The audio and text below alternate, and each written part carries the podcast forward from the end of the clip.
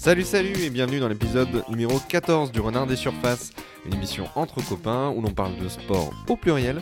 Je m'appelle Olivier mais je suis euh, ravi euh, de, parler de l'OM ce soir euh, avec Hugo. Une soirée où en fait globalement on est plutôt pas mécontent de ce qui s'est passé ce week-end, on n'a pas à rougir de, de la prestation de l'OM et ça fait du bien pour une fois. Comment ça va Hugo? Ça va bien et toi? Bah écoute, ça va, ça va super. Euh, si on se retrouve ce soir, Hugo, c'est rapidement pour, pour débriefer, pour parler un petit peu de ce qui s'est passé donc samedi, euh, samedi après-midi à 17h, lorsque l'OM a reçu donc le FC Nantes au stade Vélodrome, toujours sans public. Mais euh, on était donc sur une situation un petit peu compliquée pour l'OM, qui restait sur la, dernière défaite en Ligue des Champions contre Porto, 2-0, sans avoir montré grand-chose. Mais pourtant, l'OM, au bord de, la crise, en tout cas avec, avec les supporters, restait sur trois victoires consécutives en Ligue 1. Donc euh, aborder ce match euh, contre Nantes avec certes euh, de l'incertitude, la peur de basculer peut-être du mauvais côté de, de la barrière, mais en définitive, bah, ça s'est plutôt bien passé pour les hommes d'André Villas-Boas. Ouais, et puis je trouve qu'on s'en sort plutôt bien en Ligue 1 pour l'instant, bon, au-delà des chiffres et du, classement. et du, le, jeu reste assez moyen, dans tous les cas, et c'est ça qui pousse les supporters à, être un petit peu agacés, à être allés voir les, joueurs avant le match de, samedi.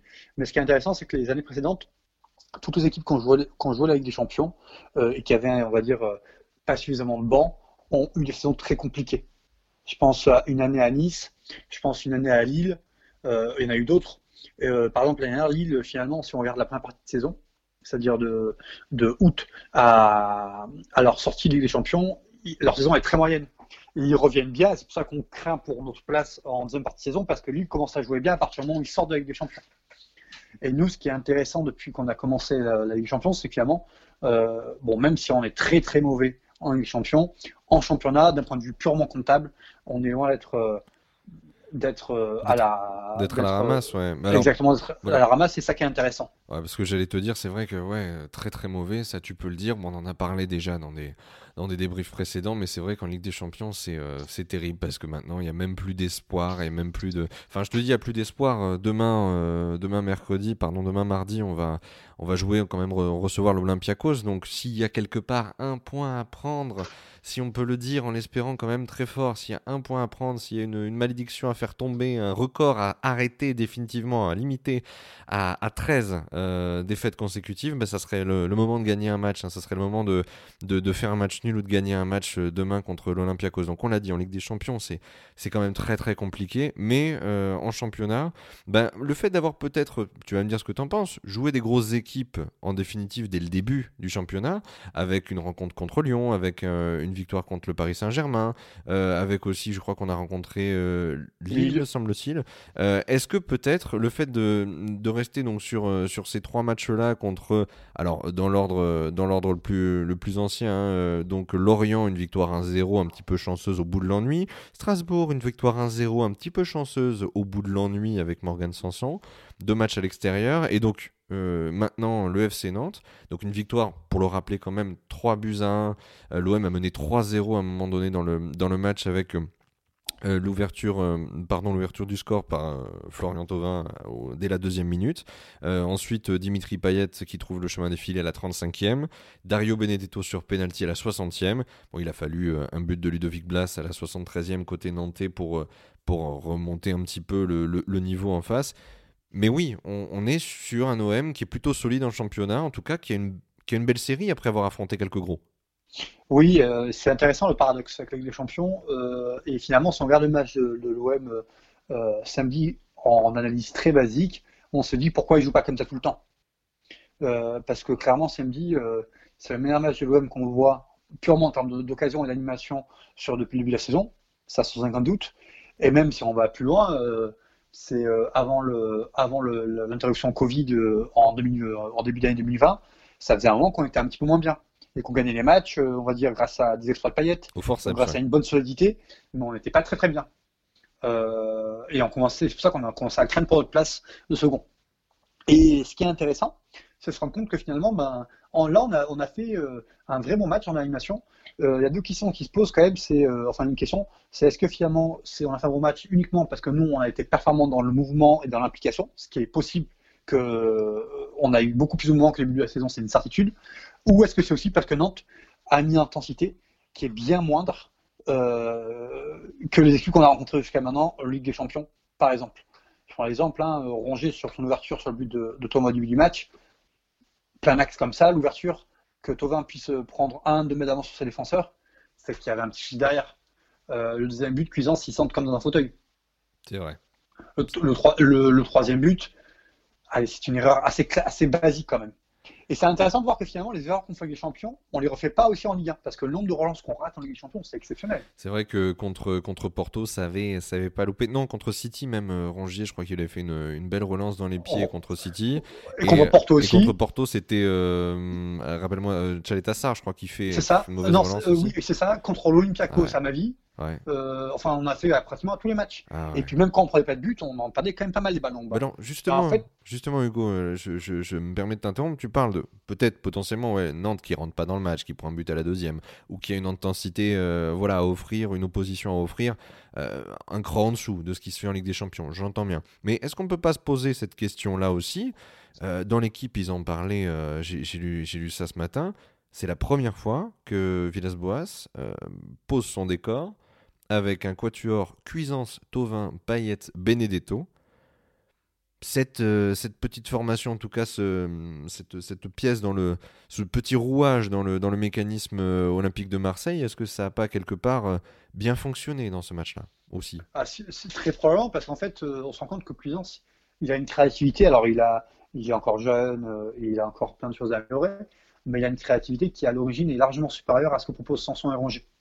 Ah, c'est vrai que Sanson, il est complètement à la masse depuis, depuis plusieurs matchs déjà. Ça fait même plusieurs euh, mois qu'il est, qu'il est un petit peu en dessous de. Il, a, il est un peu fatigué physiquement, ah oui. Sanson, à la base, son gros point fort, euh, au-delà de, euh, de, de, sa qualité technique qui est assez honorable, son point fort à Sanson, c'est cette capacité à se positionner entre les lignes et à, justement à faire des appels qui, dans la verticalité. C'est c'est là où il, où il, était plus intéressant. C'est ça, il arrive lancé euh, et il saisit aussi des opportunités comme ça, il traverse les lignes, comme tu dis. Exactement, et puis quand un milieu de terrain fait un appel vers l'avant, le problème c'est que si ce ne suit pas forcément tout le temps. Donc ça fait que du coup, ben, il va tout complètement désorganiser une défense. Donc le Sanson, c'est super intéressant. Sauf que pour le faire, il faut être physiquement au point et il faut avoir un petit peu de confiance. Là, le problème, c'est que Sanson, depuis le début de la saison, c'est un peu plus limité. Après, euh, tu m'as dit une bêtise, c'est lui qui marque face à, c'est ça, c'est lui qui nous sort de l'ennui. Mais tu, ça peut également relancer. Ouais, ça, ça, peut le relancer aussi, mais t'as pas tort quand tu parles de confiance, parce que Sanson, dis-moi si je me trompe, mais ça fait quand même plusieurs mois qu'il est annoncé comme sur le départ, comme étant une des têtes de, une tête de liste qui peut. Une valeur marchande intéressante. C'est ça, avec Strootman, euh, c'est des mecs dont on sait potentiellement qui font pas spécialement partie du, du projet, en tout cas qui pourraient euh, très rapidement ben, dégager pour faire des liquidités. C'est ça. Et en fait, mais ce qui est intéressant du coup avec Rongi, euh, avec euh, une, variante comme euh, Cuisance, c'est que c'est quelqu'un qui va vraiment apporter un, toucher technique que son son Rongi n'ont pas. Ils ont des qualités sur son Rongi, mais Cuisance c'est quand même d'un point de vue vision du jeu, capacité à jouer vers l'avant et à apporter quelque chose. La disponibilité, c'est quelques crans dessus, c'est-à-dire que vraiment Cuisance, ce qui était super intéressant face à Nantes, c'est qu'à chaque fois qu'il y avait besoin de disponibilité pour aller chercher, euh, pour récupérer un ballon et pour euh, jouer vers l'avant et proposer une occasion. Il était toujours là pour ah demander le ballon et pour lancer direct. Il s'est beaucoup projeté. Et j'exagère un petit peu en disant ça, mais sinon la principale qualité qu'on voyait par exemple à Maxime Lopez l'année dernière, c'était sa disponibilité l'année précédente. Après, il avait pu discuter quand il avait le ballon dans les pieds pour aller chercher des passes vers l'avant qui avaient du sens. Mais en tout cas, il, avait ce, il, avait, il était toujours disponible. Si Cuisance, il a, cette capacité à disponible et en plus de ça à donner des ballons vers l'avant qui sont intéressants, mhm. Euh, il a une marge de progression qui est assez intéressante. Bien sûr, en plus tu l'as dit, euh, si tu le compares euh, naturellement à, Maxime Lopez, bah, c'est sûr qu'il aura peut-être un impact physique plus, plus important. Il est, un petit peu plus grand. Costaud. C'est vrai, voilà. Il est, un peu plus massif, il faut le dire aussi, un peu plus athlétique. Non, mais pour le coup, c'est vrai que c'était c'était une bonne surprise. Et en tout cas, voilà, voir l'OM rentrer dans son match de manière sérieuse, en tout cas voilà, dès le départ, une première occasion, première opportunité, tu transformes ça. C'est vraiment super. Hein. Mm. Oui, d'accord. Et ça change tout. Ça change tout. Le, on joue le même match avec la même envie face à une équipe qui a, qui aussi peu de pression, mais avec euh, en étant beaucoup plus, euh, euh, en ne mettant pas ce but de début, avec la pression qu'ont les, les, joueurs par rapport à la Ligue Champions, au bout de demi-heure fébrilité, on galère et c'est beaucoup plus compliqué. Du ouais, on, l'a déjà vu plein de fois ce match, hein, ce match où, où, tout nous échappe, où en tout cas tu n'arrives pas à, à, mettre, mettre vraiment le, le, je vais pas dire le pied sur le ballon, mais en tout cas à concrétiser tes, tes objectifs, tes actions. Là, on va dire que la, la question s'est pas posée et ça a bien commencé dès le départ. Je suis pas remonté très loin. Hein. Saint-Etienne dans la saison, le match, euh, et c'est là où c'est ah oui. ultra trompeur pour Saint-Etienne en fait ce match-là, ouais. parce qu'on croit que c'est l'OM qui, on croit que, que c'est Saint-Etienne qui fait un grand match, mais Saint-Etienne fait un match très très moyen. Euh, et c'est l'OM qui, qui, qui, qui n'est pas capable de concrétiser ces occasions. Et euh, ok, ça fait une gagne 2-0 ce match-là, mais en fait, c'est un miracle. À noter que c'est la dernière victoire de Saint-Etienne en Ligue 1. Parce qu'ils ont fait match nul contre, contre Lille euh, ce week-end, mais ils n'ont pas gagné depuis euh, leur victoire au Vélodrome, en effet. Et voilà, il faut savoir que c'était pas une grande victoire. Hein, de... C'était pas une grande victoire. J'ai vu le match, c'était pas agréable à regarder du tout. Hein. C'est-à-dire qu'ils ont été présents au début, Saint-Etienne, et puis après, ils ont doucement faibli. Mais l'OM n'a pas été capable d'élever le niveau et, de, de faire ce qu'il fallait. C'est ça. Exactement. Mais en tout cas, pour euh, revenir au match de, samedi, voilà, l'OM a, pour le coup été capable de marquer vite. Ce qui est intéressant, c'est quand, quand on marque vite et qu'on n'a pas une opposition incroyable en face, qui est, capable, supérieure euh, techniquement, physiquement et tactiquement, c'est qu'ensuite on peut mettre le pied sur le ballon, construire et la vendre de façon intéressante. Le plus important peut-être Hugo, est-ce que je, rigole en disant ça parce que on s'est moqué, moi le premier, j'étais le premier à critiquer un, petit peu. Est-ce que c'est pas très important quand même que Dario Benedetto mette fin à ces mois de, de disette, lui qui n'avait pas marqué depuis le mois de février 2020 contre Nîmes. Je crois qu'il avait planté un, triplé, il était resté silencieux depuis. Oh, il a eu la responsabilité de, de tirer le, le penalty. Est-ce qu'on lui a laissé, est-ce que Payet lui a laissé comme son premier match? À Nantes l'année dernière quand il, quand il arrive d'ailleurs. Euh, c'est un, un, heureux hasard. Mais cette fois, il l'a mis, son penalty. Et, euh, et, du coup, euh, voilà, peut-être retrouver un petit peu de mojo, un petit peu se, se relancer, être, être un petit peu plus frais devant, devant la cage, avoir plus confiance en lui, j'espère. Et je vais même aller plus loin. Je, le, je critiquais beaucoup Benedetto ces derniers temps par rapport à ce qu'il a apporté même dans le jeu de l'équipe. On a, lors d'une peut-être qu'on avait fait ensemble après le match face à Porto, oui. j'avais dit que c'était hallucinant ce qu'il faisait. Euh, et ben depuis, c'est une passe face à Strasbourg sur sa rentrée en jeu. C'est pas je crois qu'il il rentre en jeu face à Strasbourg. Euh, c'est lui qui fait l'aviation pour, pour la demi-volée de Sanson. Et c'est aujourd'hui, et là, au niveau du, du match, au-delà du penalty qui marque, il y a une activité qui était bien plus intéressante. Il trouve le poteau d'ailleurs, je crois. Hein. Il trouve le poteau, euh, il, il, laisse pas, il, laisse passer le ballon sur le but de Payet, mm -hmm. pas de là, euh, de manière très intelligente. Et euh, il manque encore, encore, quelques petites choses. Hein. Il y a un moment donné, il y a Sakai qui, il y a Cuisance qui décale bien Sakai, Sakai qui centre. Euh, Benedetto, il, en deuxième mi-temps, Benedetto, il a l'occasion de passer devant son défenseur.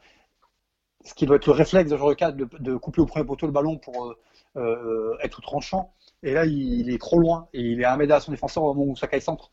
Donc il y a encore des choses à améliorer. Encore des choses à améliorer. Mais il y a quand même une vraie progression euh, vraie progression par rapport à ce qu'on a vu précédemment dans la, dans la pas, je vais pas dire l'implication parce que je suis assez convaincu que Benito est, oui, il est volontaire, mais dans sa capacité à positionner là où il faut pour apporter quelque chose au bon moment.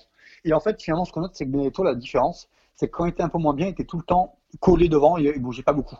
Là, euh, sur ce match-là, ah, il est très mobile. Euh, il est beaucoup plus mobile, il va combiner et tout de suite, je, ça lui apporte quelque chose en plus. Ouais, il a été très actif, notamment au milieu de terrain. Moi, je, vois, j'ai une, petite infographie là qui m'aide pendant qu'on discute. Je vois, ouais, il a été présent, surtout bien sûr sur le sur le côté gauche du, du terrain, mais euh, mais très présent au milieu de terrain et même aussi dans le camp de l'OM sur le sur le côté gauche. Donc, il n'a pas hésité aussi à, revenir, à redescendre au milieu, à donc à proposer des opportunités aux, porteurs de balles en, en, un petit peu. C'est sûr que voilà, enfin marqué, ça ne peut que lui faire du bien et par conséquent voilà, le libérer, puis nous faire du bien à nous aussi. Euh, on n'était on était pas mécontents euh, samedi après-midi de ce, de ce bon résultat. Euh, Est-ce que, voilà, on peut aborder maintenant Hugo très rapidement, parce que c'est ça va être demain. Hein. Comment tu vas te poser demain, toi, devant la télé Est-ce que tu attends quelque chose en particulier? Est-ce que. Voilà, que, comment, tu le, je, comment tu le sens ce match? Je suis assez dubitatif parce que moi, je pense que même si par hasard on, on gagne face à l'Olympiakos demain, hormis le fait de sauver l'honneur, ça ne changera pas grand-chose parce que derrière, euh, l'Olympiakos et Porto vont s'affronter. Euh, à Olympiakos et Porto déjà qualifié. Vrai. Donc, donc, moi, je pense que l'Olympiakos prendra dans tous les cas des points face à, face à Porto, et je suis, même, même face à un City qualifié, je suis pas sûr qu'on prenne des points. Oui, ah, c'est sûr. Ouais, City ne voilà. se donnera pas. Et, euh... Mais en soi, euh, si déjà on monte la même mobilité, la même envie, euh, que ce qu'on a fait ce week-end. demain, par rapport au, au match d'avant, c'est déjà plus intéressant. C'est sûr. Après, comme j'ai dit, il ne faut pas se tromper. même si je pense que les joueurs en ont, plus mis hier, il n'y a pas trop de doute sur ça, enfin avant-hier, pardon, samedi. dans tous les cas, il y a le facteur pression qui sera bien plus important mardi, on aura beaucoup moins de maîtrise, on aura beaucoup moins le pied sur le ballon, et ça va être beaucoup plus compliqué euh, de se créer d'occasions et, euh, et de gagner ce match. Mais ça n'empêche pas que si par hasard on veut redevenir une grande équipe, ça ne sera pas cette saison, on va pas se mentir, euh, mais il faut passer par des moments comme ça et être capable de gagner déjà des matchs face à des équipes qui sont à notre portée. L'OM des années 2010, enfin dire, c'est de l'époque Deschamps, au moment où on allait régulièrement une champion, au moment où on faisait régulièrement des bons résultats, euh, on était capable, on, pas forcément face à les gros, on a rarement gagné face à les gros, c'est même très rarement. Euh, par contre, on a pratiquement toujours gagné contre les petits. C'est le, moi, je me rappelle d'un match notamment contre Zilina où je crois qu'on égale le record de, Liverpool qui avait euh, je crois, battu son adversaire par 7 euh, buts ou 8 buts d'écart. Et je crois contre Zilina, euh, Gignac, fait un énorme match. Et, je crois qu'il met un triple ou un Je crois qu'on marque 8 buts. Je crois qu'on fait 8-0 contre, contre Zilina. Donc oui, on avait euh, cette capacité, il est vrai, contre plus petit que soi, ben, de, de, de, les manger littéralement. Alors ben, il faudra peut-être rester là-dessus. Est-ce que le, les mots du dernier tifo de la Ligue des Champions qu'on a vu donc, au, au virage sud, soyez des loups, pas des chèvres ben, j'espère que ces mots-là vont inspirer les, joueurs marseillais contre l'Olympiakos demain et qu'on aura le loisir de voir un, match avec vraiment de l'envie et surtout voilà, un OM vainqueur à domicile chez lui avec des champions. On, et à prendre, en compte par contre, pour terminer, qu'aujourd'hui, euh, on disait plus petit que ça, que soit oui, mais aujourd'hui l'OM ah oui, c'est le plus petit. Hein. Hein. L'OM est le plus petit de, de cette L'OM est le plus petit aujourd'hui, ah mais il faut qu'on reprenne. Hein, c'est comme on a appris dans les aux, alentours des années 2005, on a recommencé à faire des champions. On a pris quelques années à être performant. Bon, là, on a, on a vraiment été catastrophique cette année, et la, fois d'avant aussi. Mais si on n'enchaîne pas, euh, ça sera assez rare qu'on sera performant. On a qu'à regarder Rennes, hein, on louait leur euh, match au début de saison. Et ce qu'ils faisaient, on était beaucoup plus patient euh, qu'avec l'OM. Bien sûr. Parce que c'est leur première saison Ligue Exactement. Mais par contre, ils ont les mêmes résultats. Et en fait, il n'y a aucune équipe. on a beau avoir une ADN Ligue des Champions. Aujourd'hui, hormis Manda, on n'a aucun joueur qui a déjà fait des gros, qui a déjà joué des gros matchs des Champions, si je dis pas de bêtises. Je réfléchis rapidement, mais je ne vois pas. Non, il n'y en a pas. on en a le coup... qui, qui a cumulé, euh, bah, qui est, lui, à, jouer. il n'a pas participé à tous ces matchs-là, mais il a connu cette série des, des 13 défaites consécutives parce qu'il se fait expulser contre, contre l'Inter de Milan euh, lors de la défaite 2-1. Euh, défaite lors de la première défaite, C'est ça qui est quand même qualificative pour jouer les quarts de finale contre le Bayern de Munich et il est remplacé par Ellington Andrade. Donc il, aura participé quand même à. qui, aurait cru, qui, aurait cru ce jour-là que cette, cette qualification historique aura été, euh, euh, aura été comment dire, le début vers, euh, vers nos 13 de C'est ça, voilà, d'une série incroyablement honteuse et qui nous, voilà, qui nous place euh, au, centre des moqueries, là, euh, en, France notamment. Mais euh, en tout cas, on bat le record d'Anderlecht. je, ne n'enviais pas ce record, moi, personnellement. Bah écoute, Hugo, moi, je, veux vraiment te remercier d'avoir participé à ce petit débrief voilà, du, match OM Nantes donc, que nous avons gagné ce week-end. Maintenant, tournée direction la Ligue des Champions, réception l'Olympiakos. On se retrouvera probablement un petit peu plus tard pour débriefer ce match. On espère une première victoire olympienne en, dans cette Ligue des Champions 2020-2021. Et je te remercie encore pour ta participation et ton, et ton envie. Euh, et, je te dis à très bientôt dans le Renard des Surfaces. Et à l'OM. Merci à toi et à l'OM, exactement. Ciao Hugo. Ciao. Un, petit mot en cette, euh, en cette fin d'épisode pour vous remercier d'avoir été si nombreux à écouter les, derniers épisodes du podcast sur la, pelote basque, euh, l'OM et le vent des globes. c'est extrêmement gratifiant pour moi et, et encourageant que ces quelques discussions entre copains et autour du sport vous aient plu. Euh, Clément, tu avais, quelque chose à dire, je crois, non? Il a fait péter l'audimat Merci, et à très bientôt sur le Renard des Surfaces.